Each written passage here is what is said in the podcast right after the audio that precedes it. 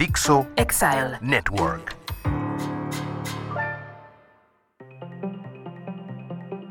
Mensajes de texto indeseables.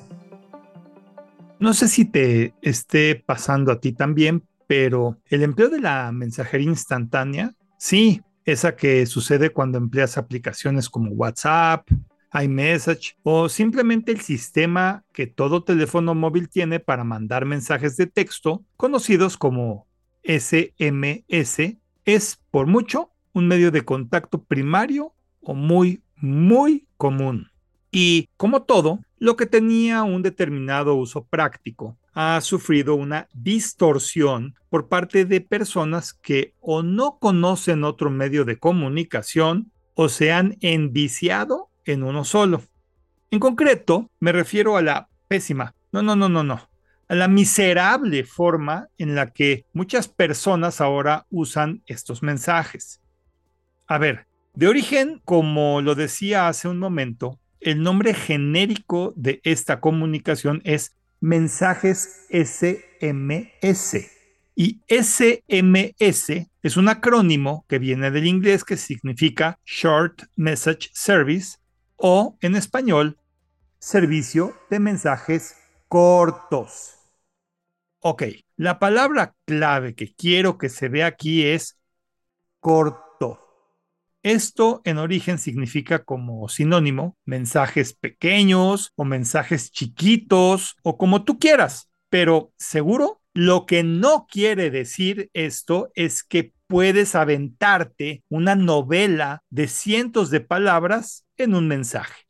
Pues bien, hay cada vez más gente que olvida el origen detrás de esta idea y manda mensajes que pudieron ser más bien un correo electrónico o incluso un archivo que debería de descargarse. Simplemente su extensión es ridícula.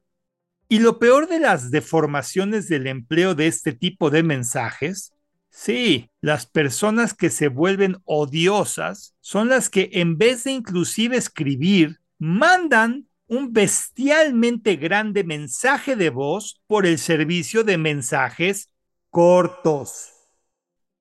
Mira, una cosa es que la tecnología permite hacer cosas divinas y a veces, por excepción, se manda un archivo de audio como parte del contexto de algo. Y otras veces es que tus deditos se te cansen de escribir un mensaje que, insisto, debía de ser corto y se te ocurre iniciar un horrible monólogo que tenemos que comernos a fuerzas. No podemos adelantarle ni comentar nada. Tenemos que escucharlo toditito. Simplemente es horrible.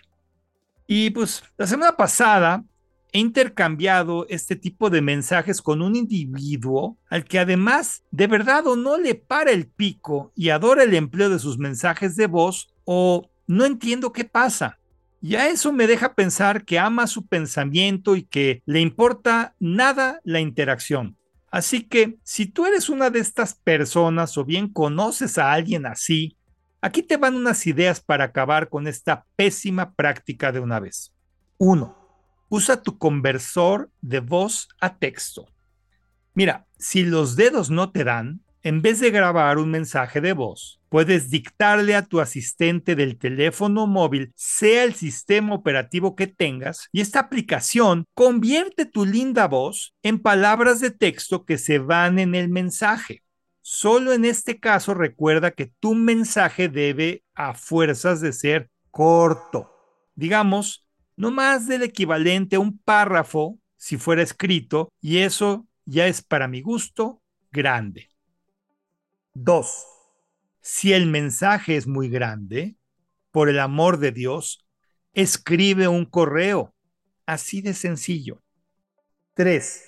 Si necesitas que sea por voz a fuerzas porque es importante que se enfatice tu sentir, sea porque estás llorando, riendo o quieres hacer un tono feliz o de enojo o yo que sé qué, entonces, puedes usar una funcionalidad maravillosa de un teléfono móvil. ¿Sabes cuál es? Llamar por teléfono. Sí, tal vez no lo sepas, pero esa maravilla de la tecnología que tienes en tus manos es la originalmente diseñada para hacer eso, comunicarte con alguien más para que escuche tu voz, con la ventaja del derecho de réplica inmediata, en vez de tener que comerse a puños toda tu disertación. Y mejor, poder platicar, o sea, intercambiar ideas y que tú también escuches lo que te quieren responder. No seas egoísta y permite oír lo que tengan que decirte. 4.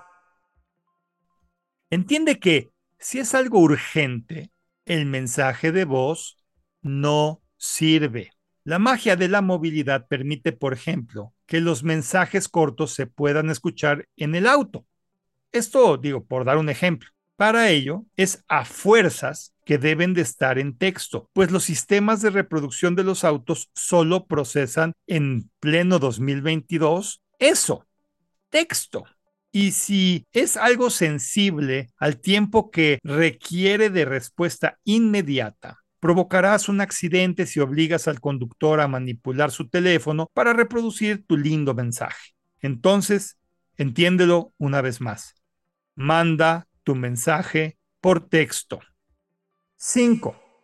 ¿Necesitas compartir una idea amplia, disertación o demás? Perfecto. Por favor, únete al increíble ecosistema de podcasters y mejor graba un podcast de lo que quieres decir.